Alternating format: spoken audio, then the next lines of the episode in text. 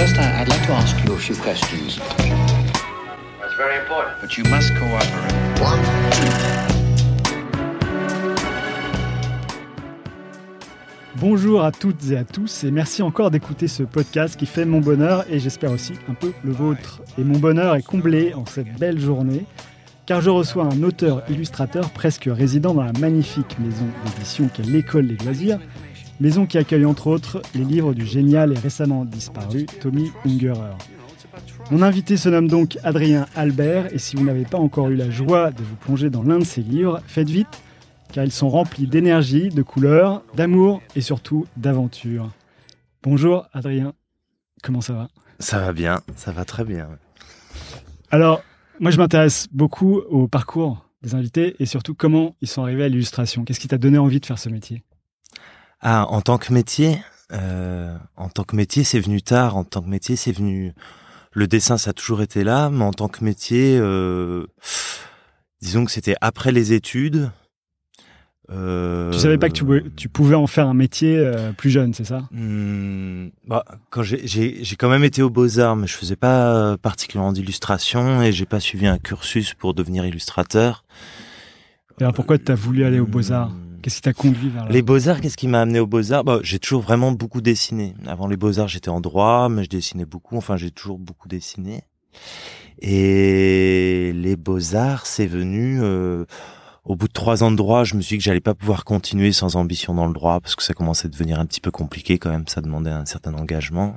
T'es allé en droit parce que tu t'es dit, bon, il faut bien faire un truc. euh, J'ai venu en droit parce qu'au lycée, euh, il s'agit de choisir quelque chose, que j'ai fait un, un bac économie et sociale, que la conseillère d'orientation vous dit, bah, vous pouvez du coup faire droit ou économie, que j'étais plus ou moins un peu euh, attiré par une fille qui était en première année de droit et qui m'a invité à un cours. J'étais dans un super amphi en bois, euh, comme à la télé, qu'il y avait cette fille, que c'était un cours sur l'histoire du droit au Moyen Âge avec les tortures et que j'ai trouvé ça génial.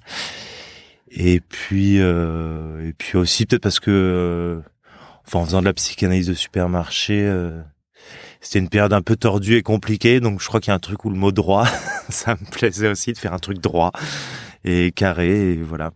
Et puis la première année, j'ai eu des super notes. Alors je me dis, oh, bah si j'ai des bonnes notes, c'est que je dois être bon en droit. Donc j'ai continué, puis après, enfin voilà, puis j'ai continué sans me poser trop de questions comme ça jusqu'à la licence. Jusqu'à ce que tu te poses des questions et là tu dis non. Non, jusqu'à ce que je repasse des épreuves en septembre et là je me dit c'est plus possible. T'es moins si bon. j'ai plus mon mois de septembre. Ça a plus aller, puis aussi parce que oui, les premières années, en apprenant un peu bêtement par cœur, en étant très scolaire, ça passe, puis à un moment, euh...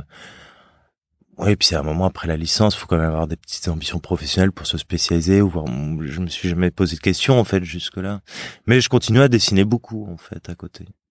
Et puis après, je suis allé faire une cueillette de pommes et j'ai rencontré une fille très chouette qui était aux Beaux Arts et qui m'a parlé des Beaux Arts.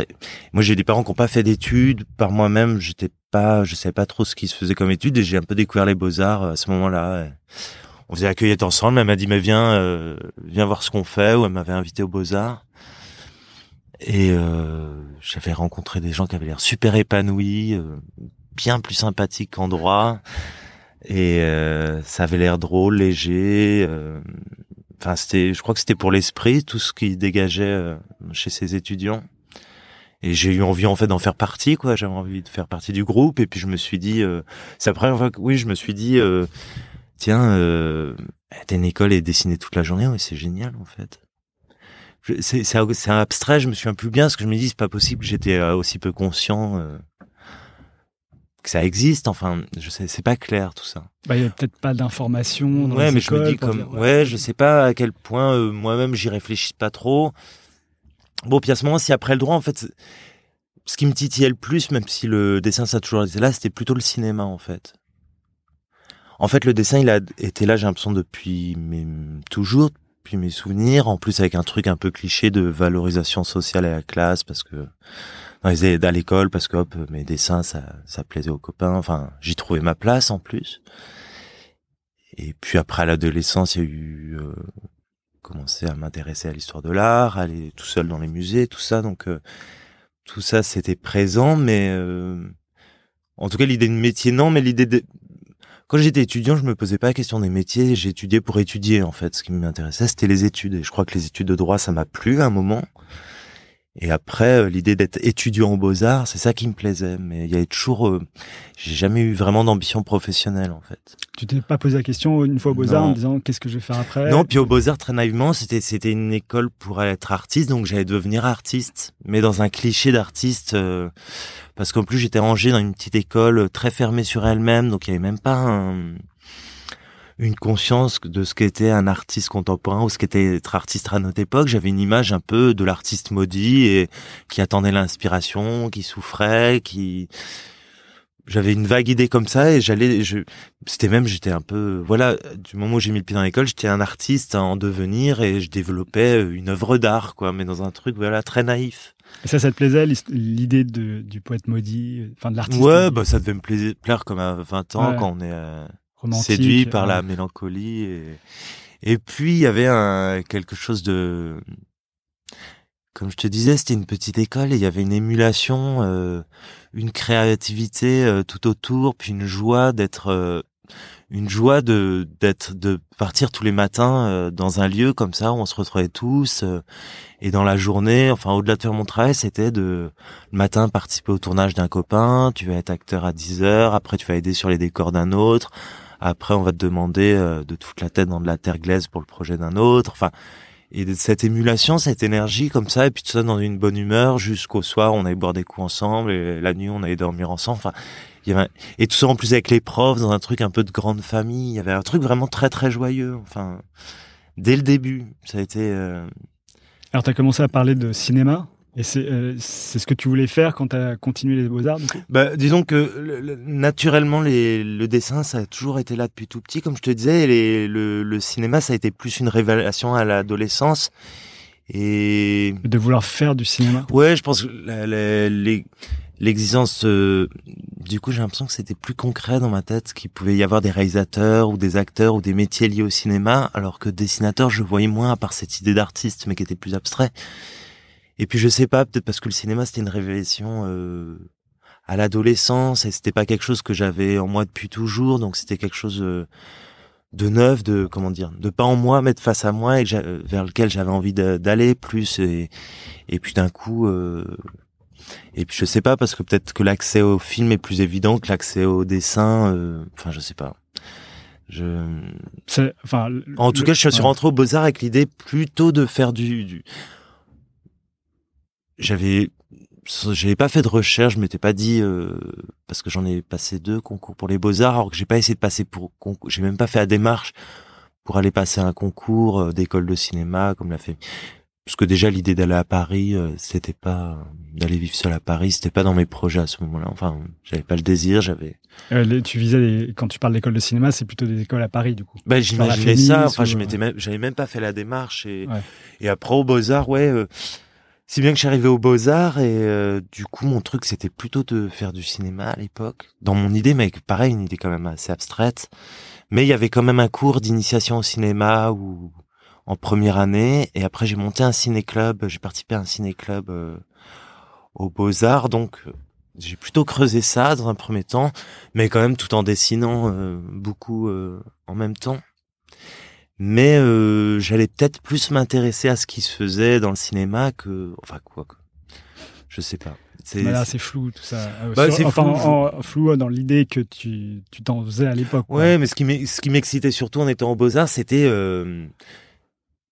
ouais c'était ça c'est c'est participer à cette émulation à cette énergie puis aussi euh, apprendre. En fait, il y avait une super bibliothécaire. Il y avait pas, il y avait quelques cours d'histoire de l'art, mais on était assez libre. On était, enfin, comme au Beaux Arts, il y avait, on pouvait aller à des cours de nuit si on voulait, mais en fait, si on voulait rien faire, on faisait rien.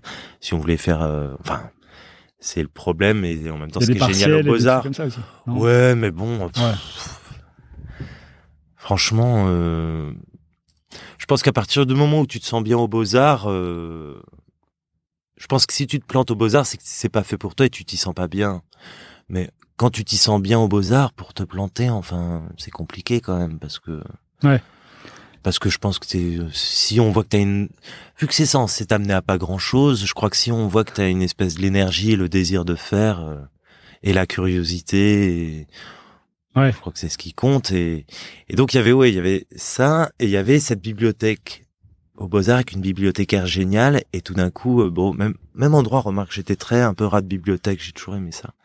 Et il y avait une bibliothèque géniale et tout d'un coup, euh, de de- d'aller s'intéresser à tout. euh. Ouais.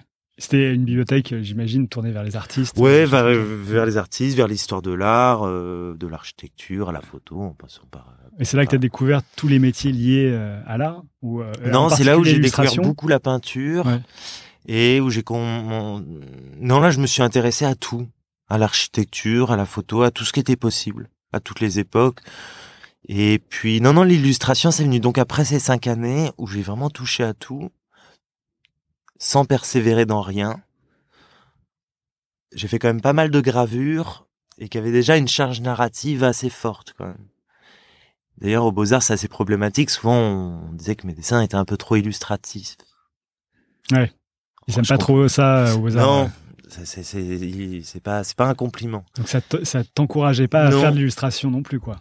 Non, et puis je voyais pas trop ce que ça voulait dire parce que moi cette charge narrative m'excitait aussi et je pouvais la voir aussi chez des artistes comme Anselm Kimfer ou je sais pas enfin là je pense à lui mais c'est possible aussi une charge narrative Mm. dans enfin je- moi c'est cette histoire de que hum, ce que je racontais pouvait raconter des histoires même quand je faisais de la vidéo ou parce que finalement j'ai fait aussi pas mal de vidéos ou autre chose. La sculpture il y avait toujours en tout cas une charge narrative assez forte. Hmm. mais dont je savais pas quoi faire. Et après bon ben j'ai quitté les beaux-arts. Je me suis retrouvé plus ou moins par hasard à Paris parce que j'avais un plan d'appart à Paris et puis que j'avais envie de bouger. Là j'ai commencé à être veilleur de nuit dans un hôtel ce qui était pas mal ce que je dessinais toute la nuit. Bah, c'est à partir de là où il fallait que je continue un travail c'est-à-dire que j'avais pas de plan de boulot mais bon j'étais quelqu'un quand même d'assez euh, comment dire j'ai toujours été assez studieux et arrivé au- à Paris, j'avais aucun projet, mais toute la journée, j'étais dans mon appart et je me lançais des séries de dessins comme ça. Il y avait un truc comme ça où j'allais continuer des séries de dessins et à créer mon dessin par série, à développer un travail de dessin. Mais pareil, sans ambition professionnelle, plutôt une démarche euh, comme j'avais aux Beaux-Arts, quoi. De plaisir. De plaisir, puis un truc un peu de... avec un cliché un peu d'idée d'artiste que j'avais, euh, qui était toujours un peu aussi flou. Il faut faire des séries de dessins et développer euh, des thématiques, ou enfin je sais pas quoi, C'est ça qu'on t'apprend aux Beaux-Arts. non, je sais pas, c'est moi qui m'étais fait cette, Ah oui cette sauce-là, qui m'était dit que c'est comme ça que ça se passait. Enfin, j'allais faire des séries de dessins, puis j'ai continué comme ça. euh, donc notamment euh, pendant ces nuits à l'hôtel. Et puis il y a eu, euh, j'ai rencontré une amie paléontologue qui était au mu travaillait au musée d'anatomie comparée à Paris et qui m'a laissé une place dans son labo et préparait son mémoire, euh, ou plutôt sa, sa thèse euh, d'anatomie. Et donc j'ai commencé à dessiner des crânes, euh, à faire des séries comme ça d'illustrations autour de crânes. Ah, D'après nature? Ouais, d'après des squelettes, des crânes. euh, elle travaillait sur l'oreille interne des marsupiaux. Donc c'était beaucoup de de crânes de marsupiaux. Et tu le faisais pour l'idéal ou... Non, je le faisais pour moi. J'avais, elle, elle bossait sur ses ossements et elle faisait ses recherches. Puis moi, j'avais mon petit bureau à côté. Je dessinais des, des, des, des crânes. Et puis, je lui avais fait une série de dessins où je prenais des photos que j'avais de soirées, de fêtes entre copains et je remplaçais la tête des copains par des crânes un peu au point, en rotring, très chiadés comme ça. Et puis, si, là, j'avais quand même l'idée que de toute façon, j'allais gagner ma vie en faisant des dessins. Mais je savais pas encore bien ce que ça veut dire, ce que gagner ma vie entre des dessins. Mais je me voyais techniquement pas continuer la vidéo comme je faisais aux Beaux-Arts. Ça me semblait compliqué. Aux Beaux-Arts, je travaillais beaucoup avec l'école de danse du CNDC, une école d'Angers, de danse contemporaine. Donc c'était lié à cet endroit. Donc la vidéo, là, j'allais plus en faire. Puis je voyais pas... Alors que l'illustra, euh, le dessin, je voyais qu'il y avait peut-être moyen quand même. J'étais pas si euh, demeuré que ça. Je devais voir qu'il y avait des livres et tout, mais c'était pas si clair encore. Mais Et parce que alors, Et- ce qu'on peut voir sur euh, ta bio sur l'école des loisirs, c'est que tu as fait de la métallurgie, tu as été donc majordome, cuisinier, enfin plein de choses. Ben, en fait, c'est parce que 5 ans de droit et 3 ans de beaux-arts, ça fait 8 ans d'études supérieures que mes parents me m'aidaient pas du tout pour financer mes études, donc ça a fait plein de petits boulots. Ah oui, pour financer Ouais, les études. Ouais.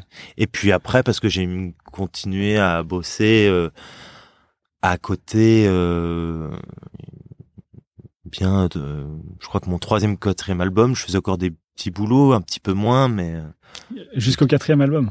ouais, je pense j'ai j'ai j'ai- donc j'étais veilleur de nuit. Après, euh, Donc là, pendant que tu étais veilleur de nuit et que tu faisais tes dessins toute la nuit, c'est là Ouais. où tu préparais tes albums. Ben non, là je préparais pas d'album, je faisais des séries de dessins et puis euh, et puis je commençais à avoir, on m'avait filé des contacts, euh, mais vraiment je devais avoir aucune ambition professionnelle parce que je me souviens, mon père m'avait est assureur, il avait vaguement un client qui bossait chez Larousse, ou je sais pas quoi, il m'a dit va le voir. Je suis même pas allé le voir parce que j'osais pas faire la démarche d'arriver Mhm. avec mes mes les galeristes et tout, je voyais pas comment ça fonctionnait, on t'explique même pas euh, aux beaux-arts comme que faire après en fait. Donc tu En fait, on t'a- on t'apprend quoi au Beaux-Arts on- Je pense que on, je pense que les beaux arts, bon déjà c'est un super souvenir de jamais je- je- j'aurais cinq Non, on années. sent qu'il y a une confrérie. qu'il y a Ouais, puis j'aurais jamais aux cinq années aussi libre dans ma vie que, que il y a, ça m'arrivait de me lever le matin et de me dire tiens j'aime filmer en train de tomber d'une chaise. Enfin démarrer de sa journée avec des, des choix comme ça aussi surréalistes, ça ça, ça m'arrivera sûrement plus. Enfin peut-être parce que je me l'autorise plus aussi, mais il y a cette liberté. Je suis très heureux d'avoir vécu ça quand même. ouais. Hmm. Enfin, c'est un, vraiment un très bon souvenir. Mais après, non, je pense que ça m'a, ça m'a aiguisé l'œil, je pense. Ça m'a offert une petite culture de l'image et ça m'a donné un, quand même une, une sensibilité, une esthétique, un regard sur les choses. Ça m'a aidé à, à forger et à aiguiser un, un regard et un œil. euh, Et euh, ça m'a donné une, une petite culture, je pense que qui, qui me sert encore. Enfin, hum, Ouais. Ouais, ça m'a sensibilisé, euh, ça m'a donné un regard, quoi. Ça m'a formé un regard Un regard sur sur le, sur le travail des autres et sur le mien. Je pense que c'est ça. Et un- plutôt une, ouais, une esthétique sur les choses, mais qui concerne autant l'image que, que tout, en fait. J'ai l'impression que quelque part, je pourrais, ça m'a donné un regard aussi bien, euh, je pense que je pourrais avoir un, j'ai pu participer ou donner mon avis mais sur des, des projets, euh, une chorégraphie ou ou sur quelqu'un qui, pouvait tailler un costume. Enfin, je pense que ça m'a aiguisé un sens de l'esthétique euh, que je pourrais finalement quelque part appliquer, que j'ai appliqué dans l'illustration jeunesse, mais que j'aurais pu appliquer à complètement autre chose. Je pense. Ouais. J'ai l'impression que le, le- j'ai choisi le médium euh, jeunesse parce que c'est un peu un concours de circonstances, mais ça aurait pu.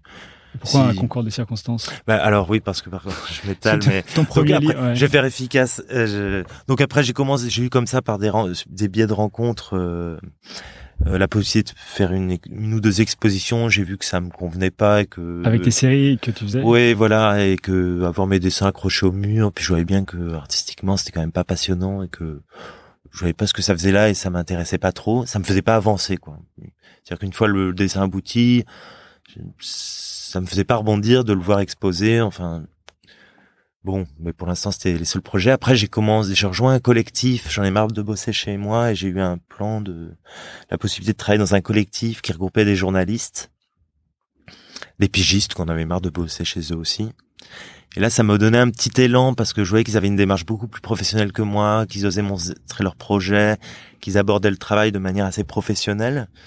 Et ça, ça m'a un peu professionnalisé, je pense. Ça m'a, j'ai commencé à, à scanner mes dessins, à faire des PDF, à essayer de voir euh, ce qu'il pouvait y avoir de cohérent. Et c'est là où j'ai essayé peut-être de viser l'illustration par rapport à la matière que j'avais, en fait, et à me dire, bon, bah, ça va être, c'est, c'est dans l'illustration que je peux peut-être, euh, parce que vendre des légumes, je voyais bien que ça Mm. me déplaisait pas, mais que j'avais quand même envie de, l'idée, c'était de, de, de gagner ma vie en dessinant, quand même. C'est ce qui m'intéressait. Tu avais trouvé les métiers qui pouvaient être liés à l'illustration, là. Oui et non. Enfin, je voyais que ça, ça devenait professionnel et j'osais un peu plus euh, m'aborder comme professionnel de la profession. Mais bon, puis j'avais un truc un peu naïf comme ça où j'avais l'impression que la vie, ça se faisait au gré des rencontres et que ça allait être. J'ai pas mal de copains comme ça qui sont arrivés à Paris avec une idée un peu naïve de je vais faire une rencontre et c'est quelqu'un qui va déterminer un peu et Mhm. m'amener un peu à ce que je vais faire. Alors qu'après, on- en fait, ça vient de soi, quoi. Mais euh, on attend un peu comme ça euh, la rencontre. euh.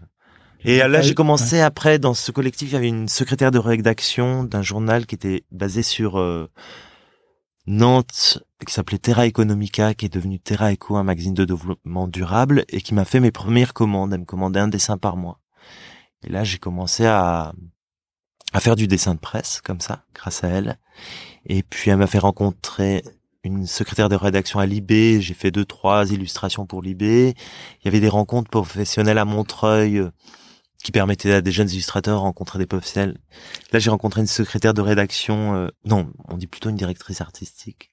Enfin bref, au, au monde. Au salon, au salon du livre et de la presse jeunesse. de- Ouais, à de Montreuil, ouais. Une directrice artistique euh, au Monde qui m'a fait faire une, une illustration aussi. Je me suis complètement planté. C'était une de mes toutes premières.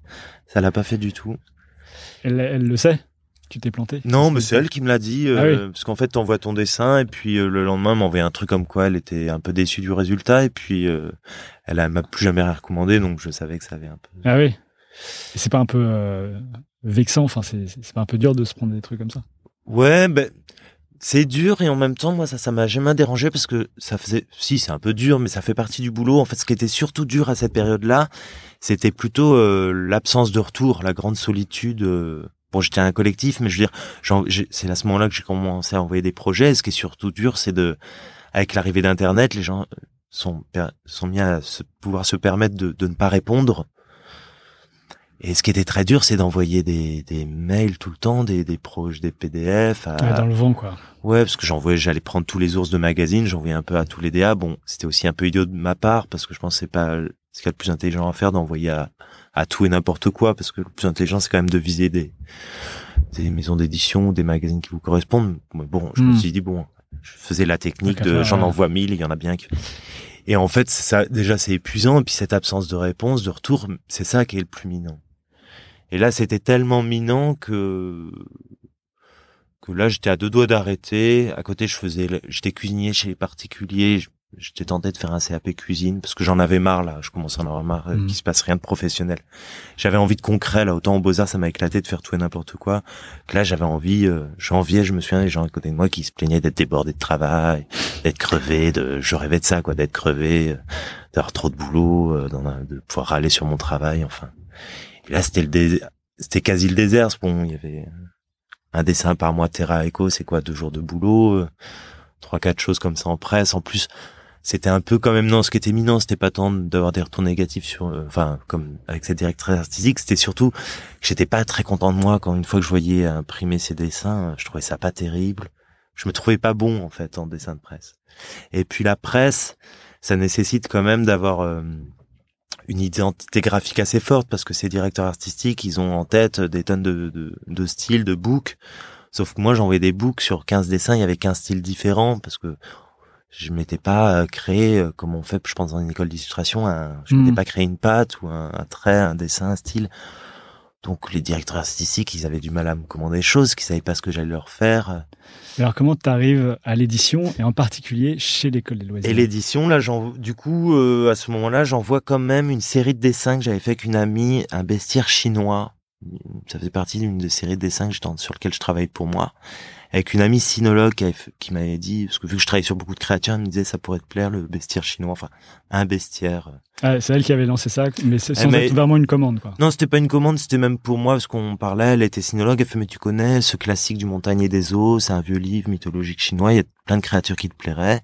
Elle m'avait présenté ces créatures et je les avais réillustrées. Et entre, ça faisait une belle série de dessins, enfin que je trouvais pas mal, qui se tenaient.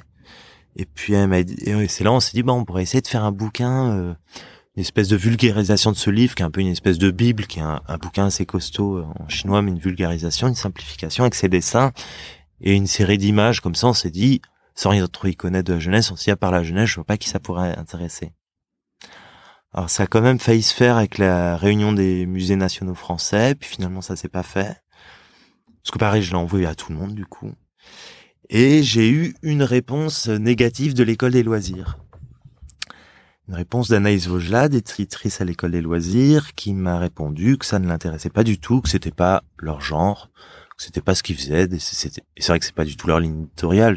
Enfin, moi je te dis, j'avais pris envoyé ça à l'école des Mm. loisirs comme à tant d'autres, parce que j'avais vu qu'il y avait l'école des loisirs dans les librairies, mais ça, ça m'évoquait rien en plus l'école des loisirs.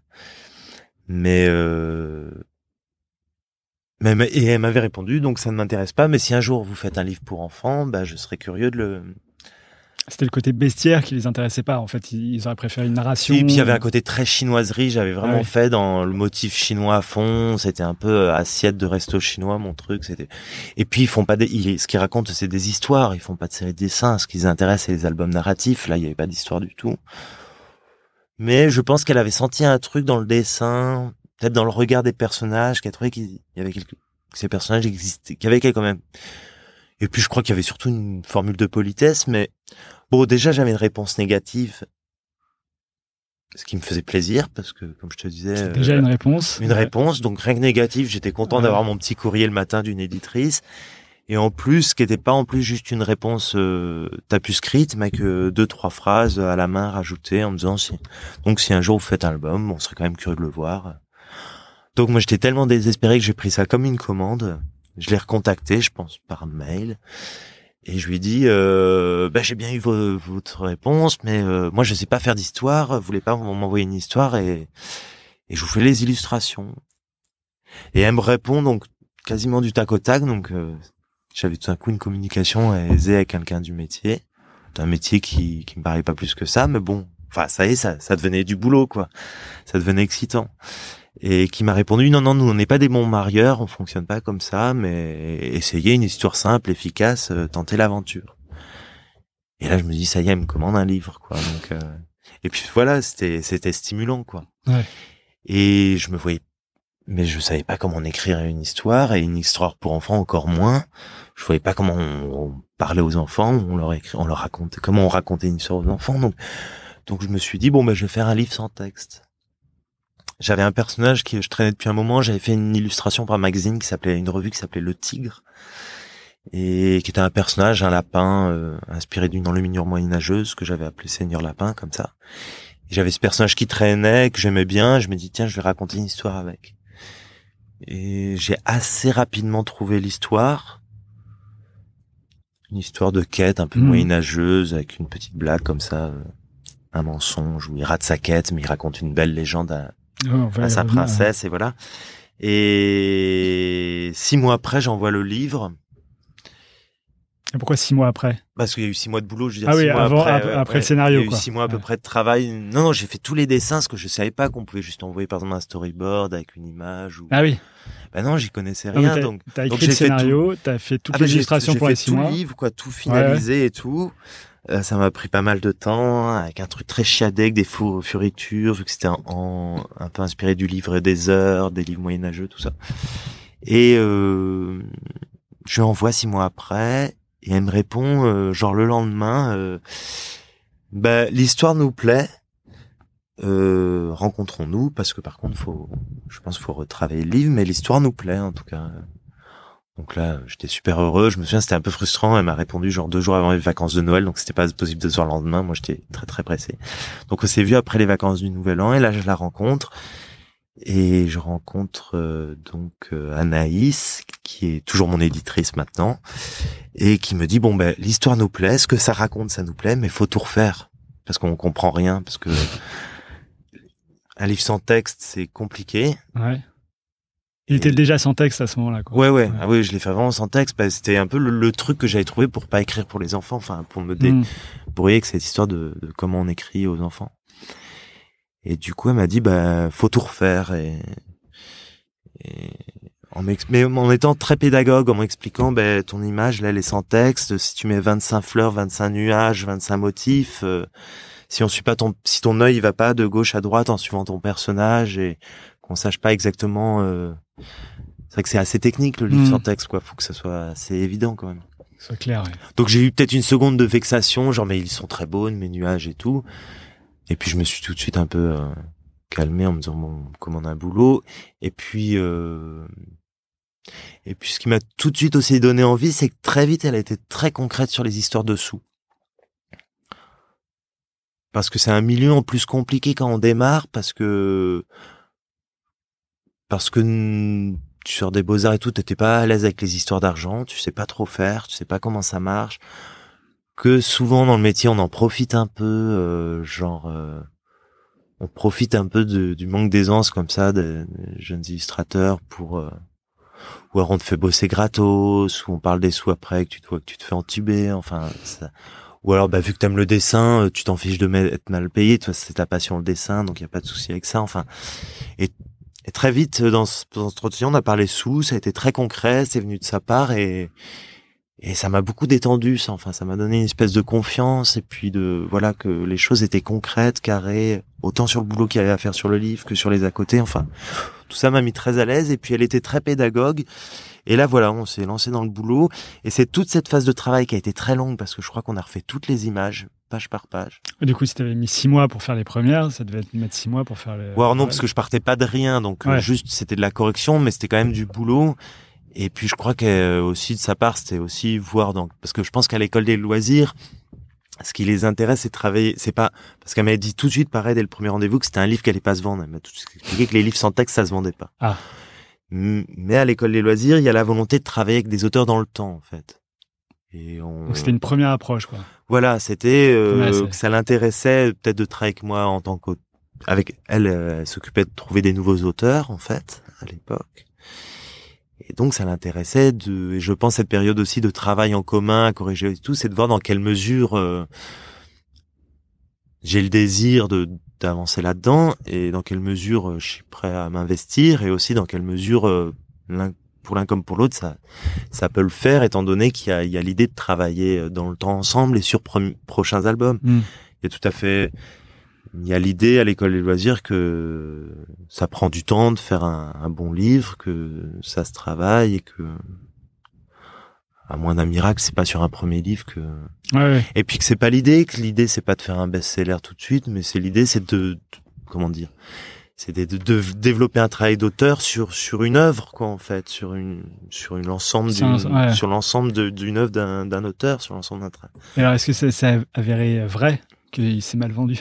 Enfin, ouais ouais, ouais. c'était un beat comme prévu. un ça, ouais. Non, non, par contre, il y a eu tout de suite euh, ce qui était assez inattendu. Alors, ça a été un beat commercial parce que ça se vend mal, en effet, les livres euh, sans texte.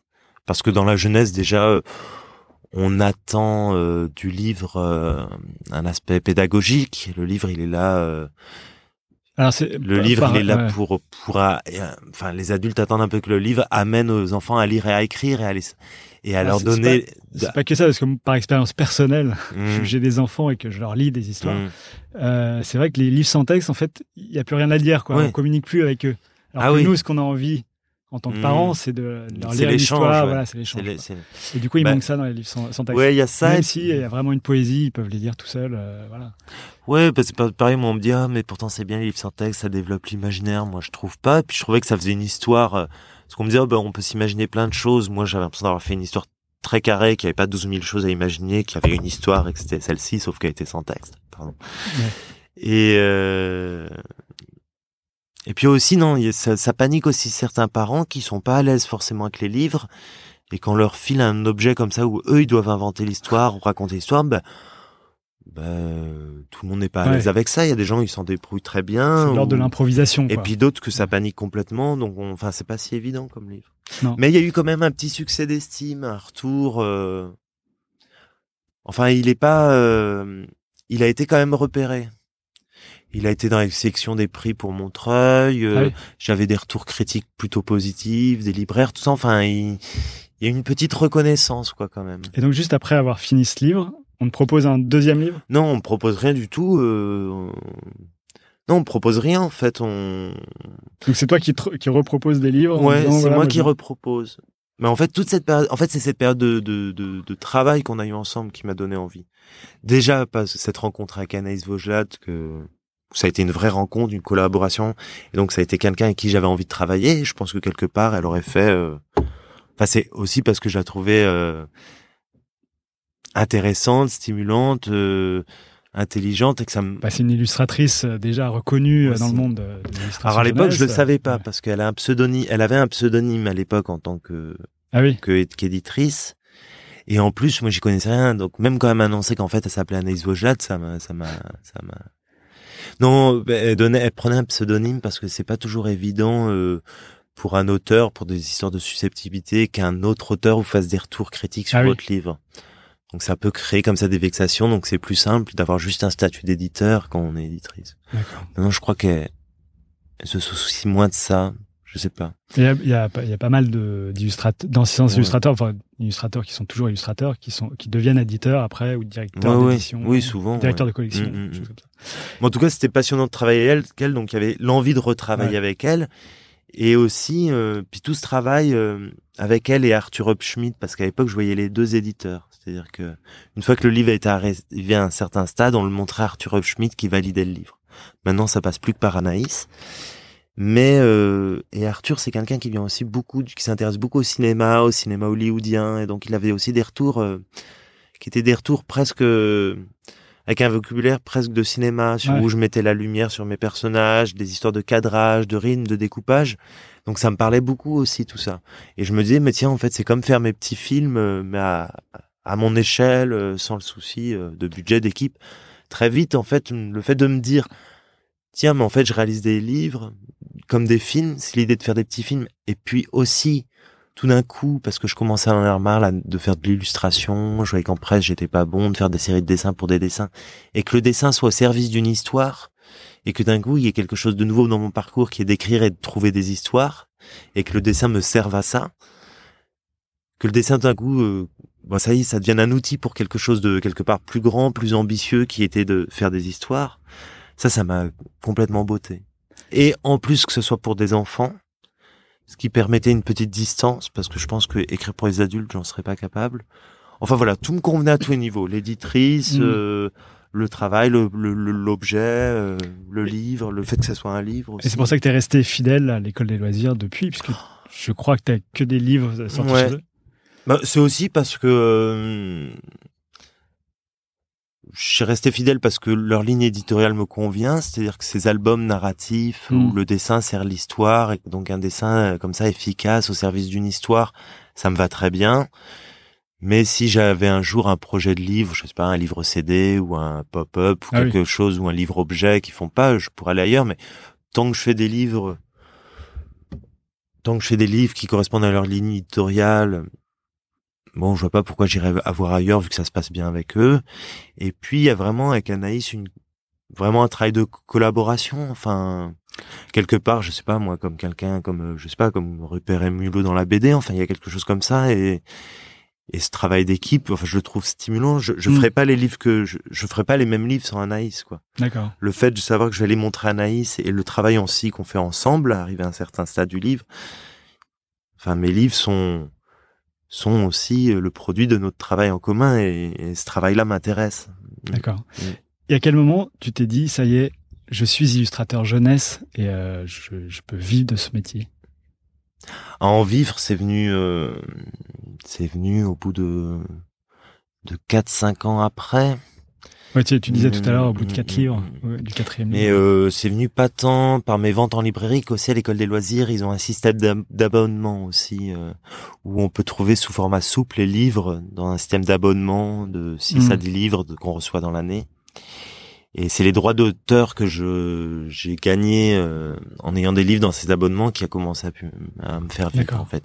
Et aussi c'est rajouté euh, j'ai commencé aussi pour l'école des loisirs à faire des couvertures de romans, des, des petites illustrations dans les ce qu'ils appellent les romans première lecture, les mouches, où il y a Ah ouais. quelques Ah oui, dessins qui rythment les romans.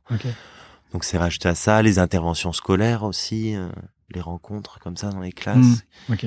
Donc tout s'accumuler, plus la possibilité d'avoir des résidences. Tout d'un coup aussi, on, on a plus la possibilité facilement d'avoir des bourses. Enfin, le souci, quand tu dis ça y est, je, je suis auteur-illustrateur, c'était pas un temps un problème d'argent qu'un problème de légitimité en fait. Ah oui. C'est ça qui a été compliqué. Je, me- pendant longtemps, je me suis dit, mais on va voir qu'en fait, je suis pas auteur jeunesse et genre j'ai l'impression qu'il y avait un coup de chance sur un premier livre, puis un deuxième, puis je me dis, mais, mais à un moment, je, je vais me faire repérer, quoi. On va voir qu'en fait, euh, c'est pas mon truc, quoi. C'est pas. Et au fond de toi, c'est des truc. sentiments qui sont compliqués à expliquer à posteriori, ce que je les ressens Non, plus, mais. Et j'ai fait, au bout de quatre ans, j'ai été invité à une résidence pendant trois mois à Tours, d'auteur-illustrateur. Il y a une association qui s'appelle Libre Enfant, qui s'occupe de faire des lectures de livres dans des milieux en difficulté, des endroits où il n'y a pas l'accès aux livres, et qui ont une résidence d'auteur. Et dans cette résidence, du coup, entre contrepartie d'un espace et de l'argent pour travailler, on fait des interventions. Et, euh, et là, pendant trois mois, le fait d'être considéré dans et d'être présenté comme auteur illustrateur et aussi qu'on me demande, euh, tu vas intervenir là, là, et de, où j'étais à chaque fois mort de trou de rencontrer des classes ou d'intervenir. J'ai, enfin, à différents niveaux, de participer à une conférence ou, et d'un coup, à chaque fois d'être présenté, d'être considéré socialement comme un auteur-illustrateur, je pense que ça m'a un peu assis aussi. Dans... D'accord. Ça m'a donné une certaine confiance, ouais. D'être payé aussi parce que je suis auteur-illustrateur et qu'on m'invitait en tant... Enfin, tout ça, ça, c'était quelque chose qui, qui à l'époque était important, enfin, qui, qui m'a fait du bien en tout cas. Maintenant, je m'en fiche un peu de cette histoire, mais... Hmm.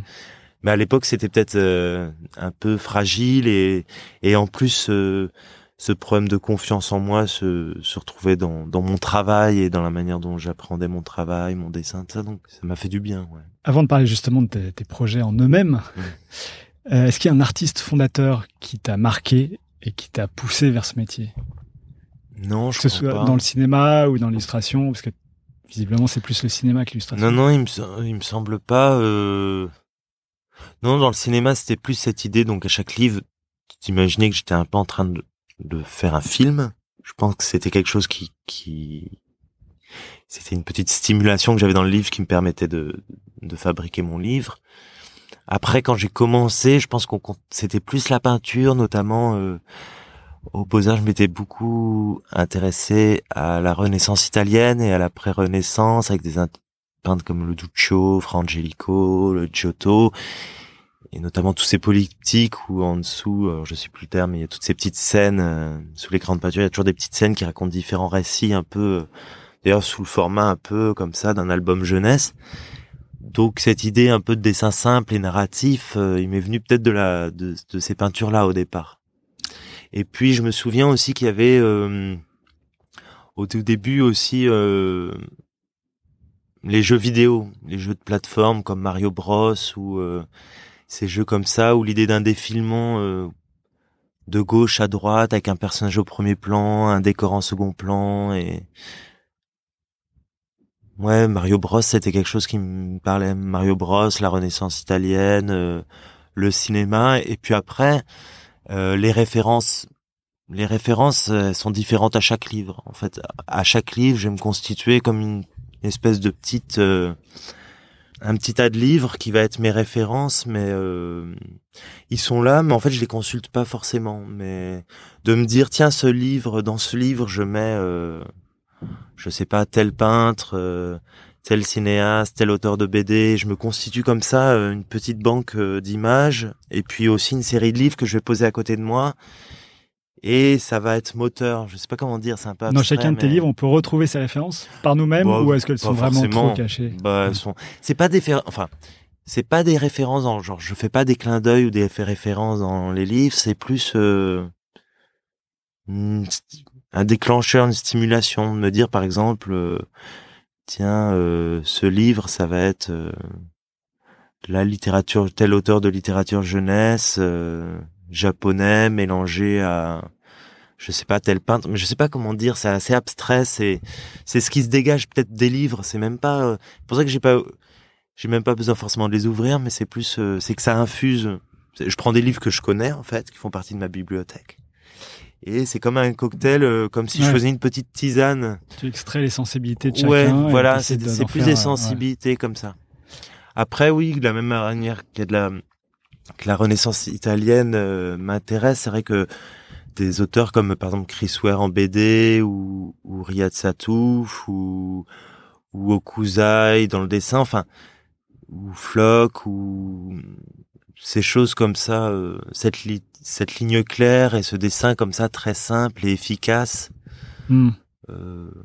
Ouais, on retrouve bien la ligne claire dans tes dessins, ça c'est ouais. évident. Mais qui est venu aussi parce que je me suis dit euh, bon, euh, je il y a tous les styles tellement possibles et inimaginables que je vais pas me poser cette question de style qui me posait déjà problème quand je faisais de la presse. Donc je vais me dire, je me suis dit, je vais faire de la ligne claire de la même manière. Je, enfin, tout est venu un peu avec un souci d'économie de moyens en fait. Euh, tous mes choix sont faits par économie de moyens et en me disant, vu que tout est possible, allons au plus basique. Quoi, choisissons. Euh, et sur certains de tes livres, on voit que tu as, essayé de chercher un autre style, euh, et en particulier sur les livres que tu fais en tant qu'illustrateur et non pas auteur. Il y a deux, trois livres comme ça, on voit les- du crayon ou sinon des traits euh, vachement plus hachés. Ou... Ah, par exemple, tout ce que j'ai fait en mouche, en petits romans illustrés. Ouais, c'est ça, Mm. ouais.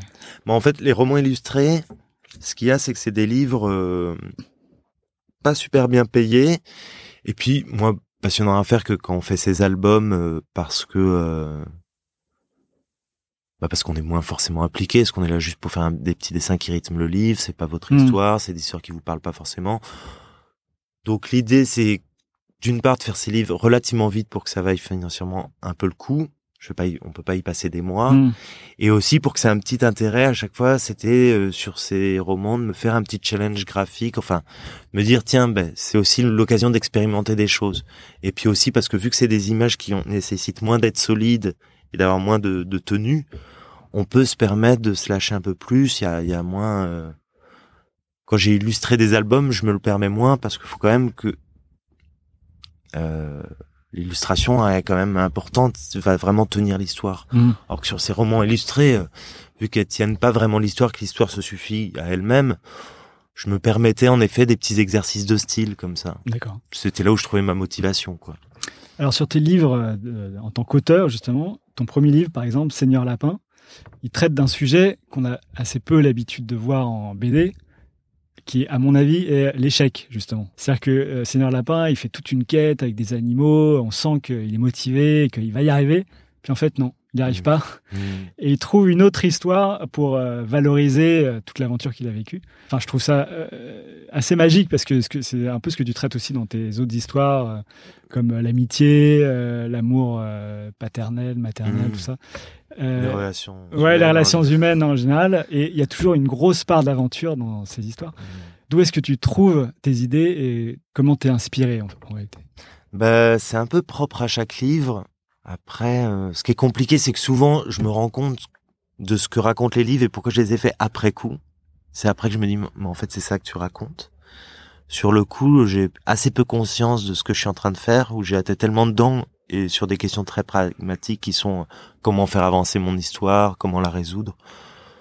C'est après coup, euh, par exemple, Seigneur Lapin, euh, c'était, c'était pas, je crois que l'échec, c'était, enfin, quand même, d'une manière générale, il y a, il y a les livres dont le point de départ, ça a été un personnage, le personnage. C'est-à-dire qu'il y a des livres où j'ai d'abord un personnage et que je sens que le personnage dégage quelque chose, a, a une identité euh, un peu forte et m'inspire quelque chose et j'ai envie Comme de le savoir lapin, par exemple? Comme euh, Seigneur Lapin, Enfin, ouais. qu'on retrouve dans Simon sur le rail ou euh, Alors non, ça c'est un autre Non. lapin, mais ça c'est pas.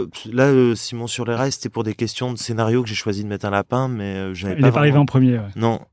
Mais euh, Cousa, il y a d'abord eu le, petit personnage, et puis Claude et Morino aussi, les petites BD, les personnages étaient là, et c'était qu'est-ce que je pour une espèce d'affection, de, de sentir qu'il y avait quelque chose. C'était des bons personnages, qu'est-ce que qu'est-ce qu'ils pourraient vivre? Et puis après les personnes, il y a des histoires où c'est l'histoire qui vient d'abord, et après je colle un personnage dessus, et du coup qui sont des livres où les personnages dégagent moins de choses, ont une identité moins forte, qui sont où du coup je colle euh, pour des raisons euh, propres au scénario un lapin ou euh, Mona dans Papa sur la lune ou qui sont des figures ou, ou Petit Pierre où, je colle des figures de petits garçons ou de petites filles mais qui n'ont pas une personnalité folle. C'est c'est l'histoire qui leur donne leur personnalité mais de même ils dégagent à peu près autant qu'un Playmobil quoi. C'est l'histoire qui va les enrichir.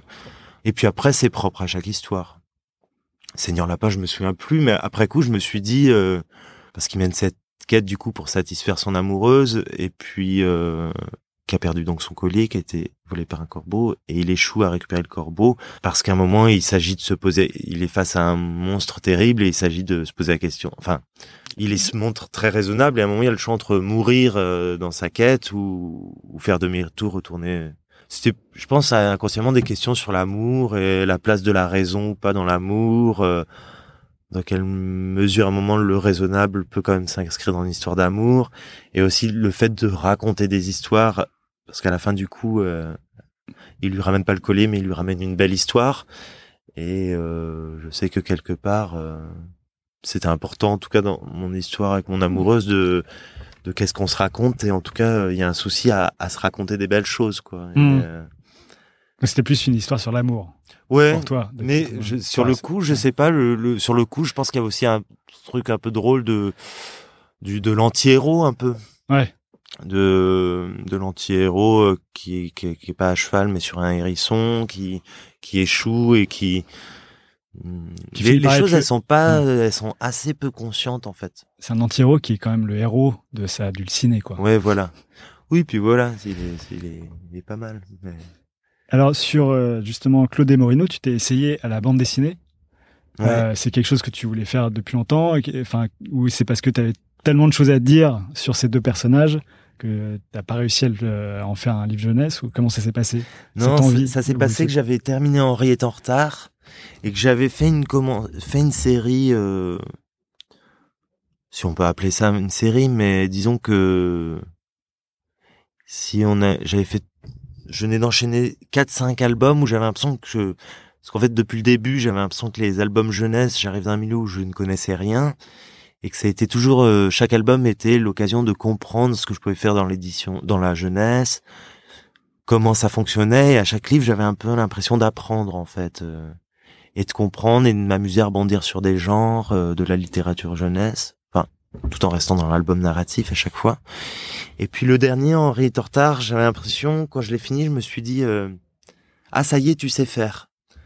Genre j'avais eu un plaisir à à creuser. euh, Enfin au début j'explorais, après pendant trois quatre albums, j'avais l'impression de creuser et d'exploiter ce que j'avais compris mais en essayant de les parfaire ou en l'impression de- les maîtriser, donc de pouvoir jouer avec. Et puis arrivé à Henri Tortard, je me dis ah ça y est, tu sais faire. T'as acquis euh, les choses et je vois bien que à chaque étape, le scénario, le découpage, le dessin, je voyais que je m'étais, euh, j'appliquais ce que j'avais appris à faire après dix ans d'album. Et du coup, ça m'amusait un petit peu moins. Enfin, je sentais que j'allais pas euh, j'allais pas pouvoir refaire déjà celui d'avant Train fantôme je commençais à le sentir un petit peu ça et puis je me dis je vais pas pouvoir continuer je vais faire j'avais peur de l'album de trop quoi après Henri Tortard donc il y avait ça et puis euh, il y avait quelque chose qui à chacun de mes livres me dépla- plaisait un truc un peu chipoteux qui se veut à chaque fois soigneux et, et juste mais en même temps maladroit et un peu moche enfin j'ai toujours un problème avec mon dessin un, un truc de pas assumer et, et le souci de trouver mon dessin moche, enfin, vraiment, ça se place un peu comme ça. Mais euh, Encore aujourd'hui, là, tu. oui, oui, mais après, ça c'est, enfin, ça me travaille, ça me bloque parce que je trouve que la manque de confiance en soi, des fois, ça, hum, purement physiquement, quand on dessine comme ça, ça bloque une espèce d'élan ou de mouvement, parce que je trouve que le mouvement dans le dessin, enfin, le dessin, c'est une activité d'abord physique, et et que le geste peut est parésie par le manque de confiance. Et je pense que quelqu'un complètement désinhibé dans le dessin peut produire quelque chose de forcément plus intéressant. Et moi je vois qu'il y a une, comme ça une certaine inhibition qui qui qui comment dire qui qui qui qui, qui, bloque le geste qui qui fait un peu un dessin euh, mauvais. Et en même temps euh, et en même temps je me dis que le dessin c'est c'est l'histoire d'une vie. Enfin ça me soucie sans me soucier parce que je me dis que ce qui m'intéresse aussi c'est de réfléchir au dessin et de travailler le dessin euh, et que chaque livre c'est un c'est aussi le moment où je vais travailler le dessin et m'interroger sur mon dessin donc euh, donc voilà mais en tout cas donc après en rétortage je me suis dit bon il me faut un nouveau petit challenge parce que quand même ce côté amateur c'était quand même ce qui était moteur comme ça dans la réalisation de mes livres. Donc il y avait cette idée de faire une BD pour ça de dire je me relance dans quelque chose que je maîtrise pas pour retrouver une espèce d'excitation mais la BD je sais pas faire donc allez allons-y. Et aussi parce que justement je sais que j'aurais beaucoup de dessins à faire et que j'allais pas pouvoir être chipoteux sur tous mes dessins et que j'allais devoir m'obliger à être plus dans l'énergie et devoir assumer un dessin plus maladroit parce que euh, parce que ça allait pas être possible quoi euh, de, de faire ce que je fais en album sur chaque case donc je sais que ça allait m'obliger à, à y aller que si le dessin est un peu faible sur cette case tant pis il sera mieux sur l'autre et puis il y aura des dessins plus faibles que d'autres et que de toute façon si le dessin euh, il raconte cette case comme il faut ben ça suffit. Et donc de me décomplexer comme ça et de me lâcher et puis du coup voilà c'est la BD c'était ça. C'était euh, pour le dessin et puis pour aussi me lancer un petit défi qui est euh, faire de la bande dessinée ouais. Quelque chose de neuf.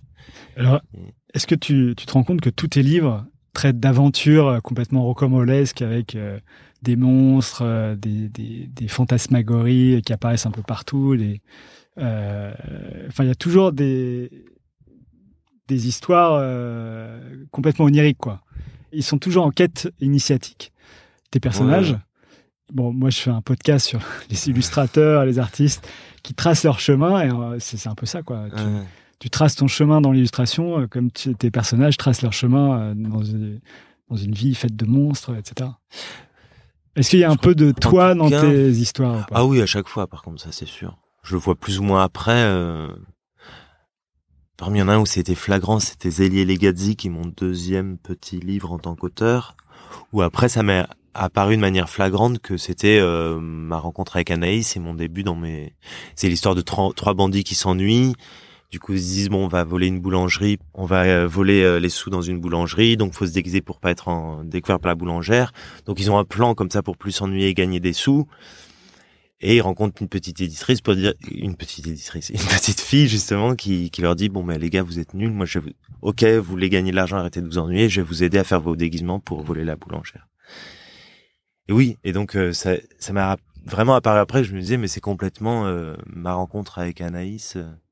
Et même au début, c'est là où j'ai vraiment pas confiance. Donc à un moment, il se coince les mains dans une machine à coudre et il se pique la main dans une machine à coudre, le personnage. Et la machine à coudre, j'ai voulu écrire au début euh, dessus Upschmidt comme une marque qui est en fait le nom de l'éditeur historique de l'école des loisirs. Ouais. même pas ça m'a frappé que je me prenais le bandit se prend les mains dans la machine Upschmidt et la petite fille euh, l'aide à se dépatouiller de l'aiguille dans la main et lui dit vas-y je t'aide. Et... Mais c'est des choses, je m'en rends pas compte. Il y a pas le souci d'une métaphore de ma vie ou mais après, alors sur le truc d'aventure, l'aventure, il y a déjà euh, le souci de pas ennuyer le lecteur. Il y a un truc purement basique où je me dis, euh, vas-y, je fais des livres pour enfants. Euh, je vois pas pourquoi je les priverais de ça. Enfin, et puis aussi dans cette métaphore de Sinoche de si je peux avoir un gros budget et faire entrer un dinosaure dans une ville, je vois pas pourquoi j'aime me priver de faire entrer. Enfin, que ça colle à l'histoire, mais je veux dire, il y a, y a, un truc en tout cas de me dire, soyons un minimum, soyons généreux et il y a le souci de divertir quoi. Hmm. et que que l'enfant euh, se divertisse. Donc il y a, il y a envie d'y mettre les moyens. Il y a un souci comme ça de générosité et d'aventure. Enfin je alors c'est c'est peut-être le seul moment où, où je m'interroge sur ma propre enfance. Enfin sans mais j'ai l'impression aussi de vouloir faire plaisir à l'enfant que j'étais sans le conscientiser comme ça mais mais je sais que moi c'était Indiana Jones, euh, c'était des aventures avec euh, des pistolets laser, enfin fallait qu'il y ait des monstres. Et... Par contre, j'arrive pas à régler, c'est qu'on parle souvent de cet, aspect de fantastique ou de réalité dans le fantastique ou de d'onirique justement. Même les enfants quand je vais dans les classes, euh, ils me disent mais c'est pour de vrai ou pour de faux? Alors et ça je sais pas à quoi ça tient parce que c'est pas conscient. Non seulement c'est pas conscient, mais en plus j'ai l'impression que c'est le principe même de la littérature jeunesse. Enfin, quand ils me demandent ça, après je me dis mais bon sang, mais on se dit pas euh, tiens euh, les trois petits cochons euh, c'est onirique que des, des cochons construisent une maison ou, ou qu'un loup parle à un petit chaperon dans la forêt. Enfin je veux dire tout est on...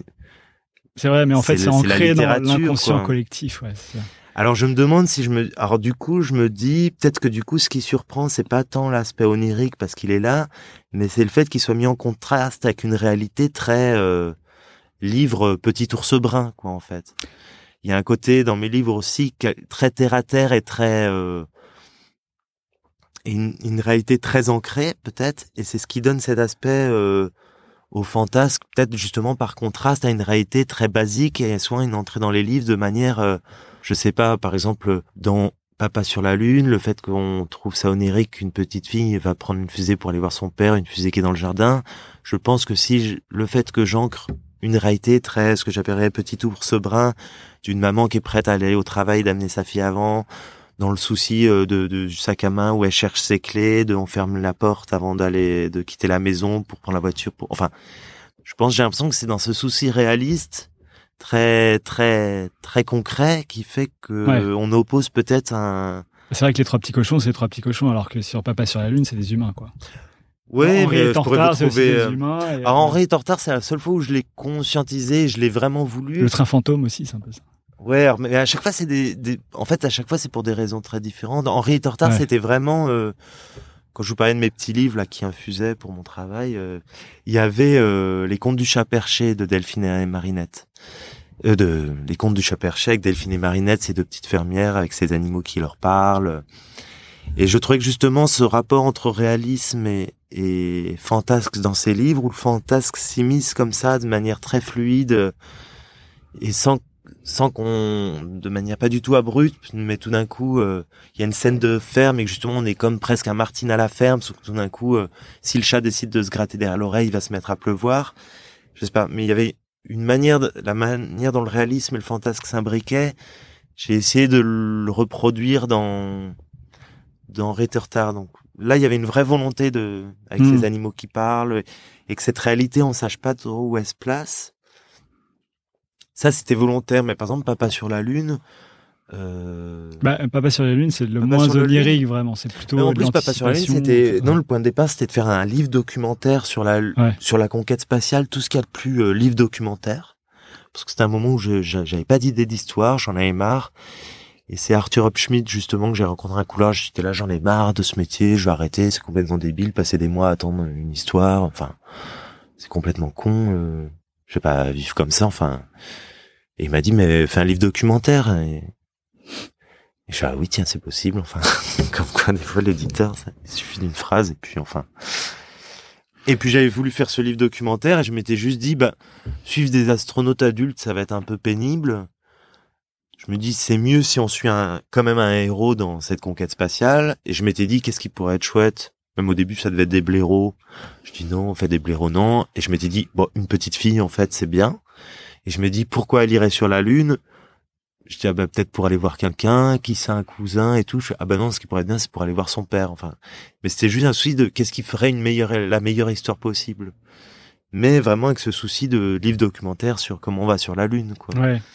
Mais euh, chaque livre en fait ce, ce fantasme j'ai l'impression qu'il arrive pour euh, des raisons euh, très concrètes de, de comment faire une- la meilleure histoire possible en fait mais il Mm. n'y a pas il y a pas l'idée d'une signature de me dire euh, tiens moi je suis quelqu'un qui fait des livres fantasmes comment du coup dans ce livre comment le fantasme oui, j'imagine. ouais. c'est jamais moteur en tout Ouais, cas très rarement enfin pas du tout Est-ce que tu sais quel sera ton prochain challenge Puisque la BD était un ancien challenge. Maintenant, euh, comment tu vas pouvoir te challenger Si, bah, si c'est l'envie. euh, Si t'as envie de te challenger? Oui, bah non, après l'idée, là, la BD, là, je viens de finir un deuxième tome de Claude Morino. Parce que le challenge, c'était justement de me dire, euh, impose-toi une commande cette fois, parce que à chaque fois, j'attends qu'une bonne histoire me vienne.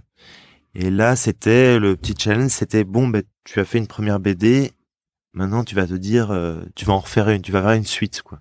J'avais jamais fait de suite, et l'idée de me dire, euh, bon, ben, tu, voilà, de passer commande d'une suite, et de me dire, que le point de départ c'était pas d'attendre une histoire mais de, de creuser de bosser pour trouver l'histoire Mm. comme une commande qu'on m'aurait fait pour un- écrire un scénario. Ça m'a c'était ça l'idée. Et puis ce que j'avais adoré dans la BD en fait par rapport à un album ce que j'ai adoré faire c'était tout le travail d'écriture. Parce que sur un album euh, le storyboard euh, une fois qu'on a l'histoire dans sa tête en tout cas après la, le storyboarder l'écrire le scénariser ça vous prend grand max une semaine quoi je dis bien en ayant une fois qu'on a eu l'histoire dans la tête, Ouais. parce que ça, ça peut durer longtemps. Mais et là, par contre, de passer des mois sur un scénario, euh, Claude et Moreno, il y a eu euh, peut-être trois ou quatre étapes de scénario, de réécriture, et aussi toute l'écriture du dialogue. Ça passe par le dialogue, euh, une écriture beaucoup plus dialoguée, ce qui m'a amené aussi à, à un univers beaucoup plus humoristique, parce que j'ai en album, j'ai du mal à, à faire de la blague, je sais pas bien faire, mais par le dialogue, j'arrivais à quelque chose d'assez drôle comme ça, une écriture plus plus comique, un genre plus comique. Mhm.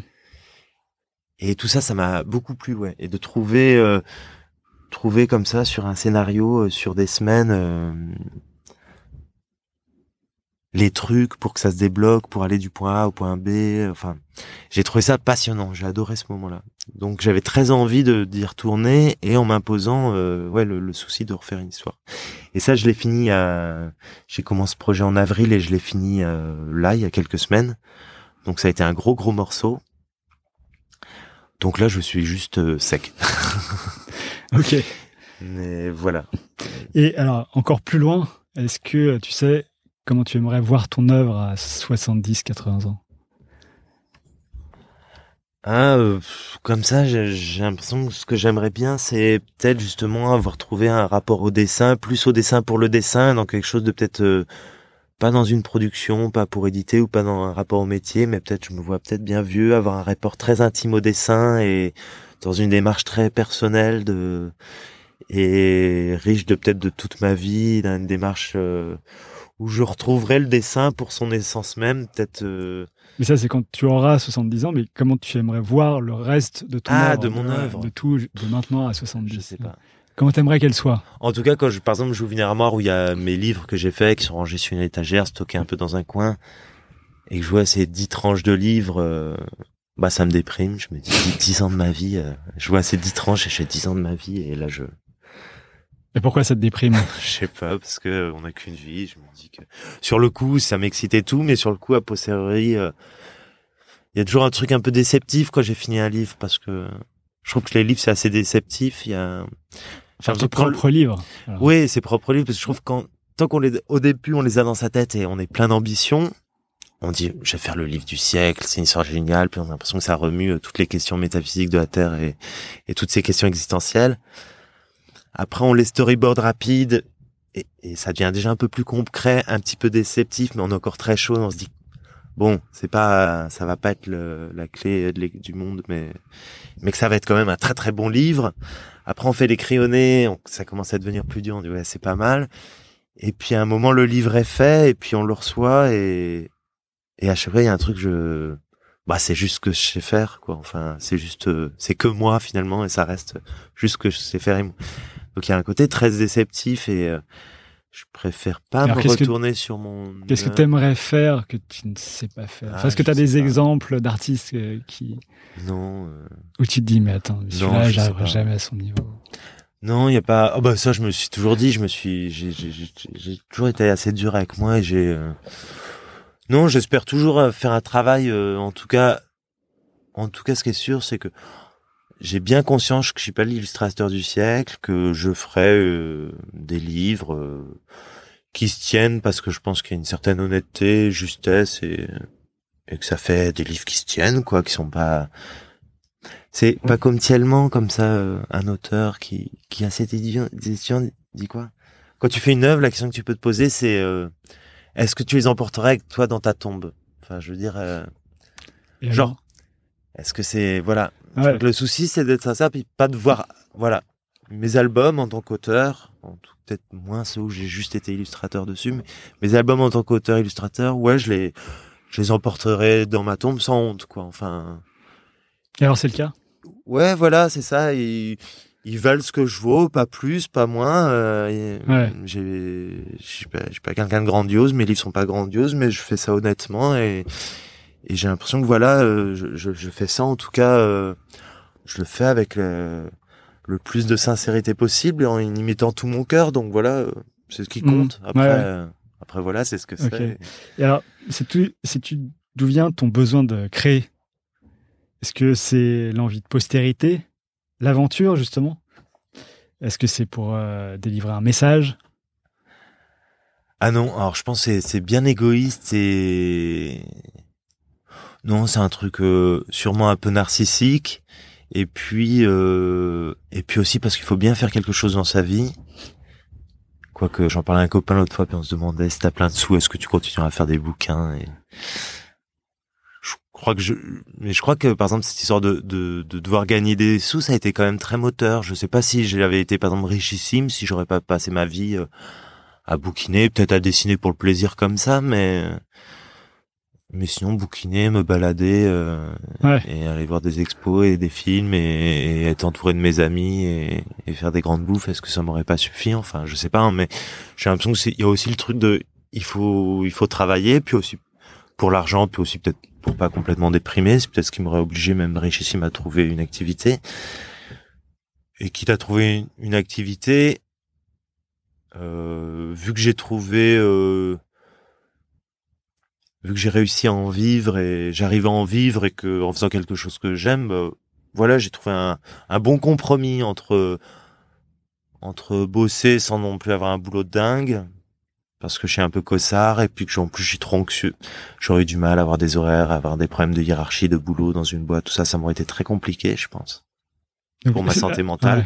Donc j'ai c'est un, il y a un truc aussi très pragmatique de, euh, bon voilà, j'ai trouvé un boulot qui, voilà, un boulot pas non plus où quand ça m'épuise ou ça me met sur les nerfs, c'est quand même très relatif, qui me fait gagner à peu près correctement ma vie en ayant l'économie, euh, enfin en ayant aussi un mode de vie qui, qui correspond pour. euh, Ouais. Voilà, un truc. Je crois qu'il y a un truc aussi très pragmatique derrière, et puis aussi peut-être un truc derrière, mais que je m'avoue pas, beaucoup plus ambitieux, euh, mais plus intime, euh, qui serait lié justement à, à ce truc de toute une vie, de rapport au dessin. Mais j'ai l'impression que justement, peut-être que j'assumerais et que j'affronterais peut-être justement très très très vieux de ce rapport intime au dessin, et de ce questionnement. Où, où je sais pas, je sais pas si je saurais t'en parler maintenant, mais même à le conscientiser. Mais je sens bien que derrière il y a un truc de quand même plus grand, mais que je saurais pas. euh, Ouais, un peu comme Okusai je saurais qui pas, euh, m- vivait. euh, ouais, je saurais pas dessin. m'avouer. En plus, je saurais, je trouverais déplacé de ce sentiment que j'ai du mal à,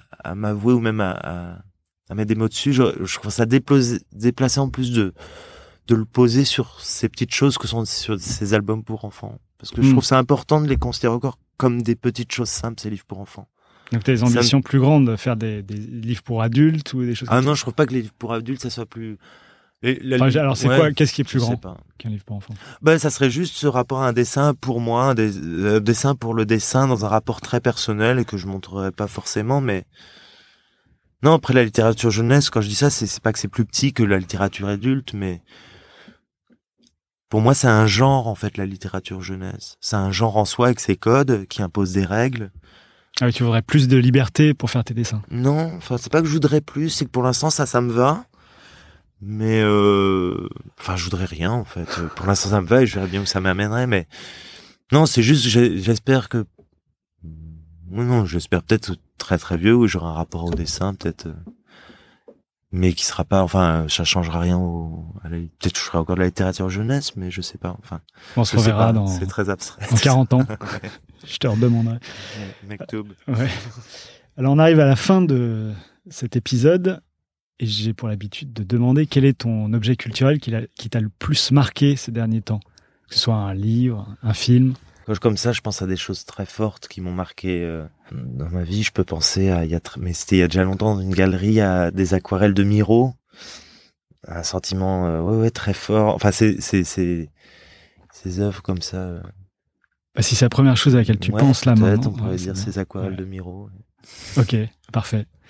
Bah écoute, merci beaucoup Adrien d'être venu parler devant ce micro Ben, c'était un plaisir, merci. et euh, j'attends avec impatience la suite euh, de tes œuvres. Ben, moi aussi. À bientôt. Au revoir. à bientôt. Au revoir. You know me. Voilà, c'est fini pour aujourd'hui. Si vous êtes arrivé jusque-là, c'est que l'épisode vous a sans doute plu. Alors n'hésitez pas à le partager, en parler, le commenter ou m'envoyer un mail sur alex.moonpalace.fr, ce qui m'aidera à poursuivre ces entretiens. Merci et à dans deux semaines pour un nouvel épisode. Ciao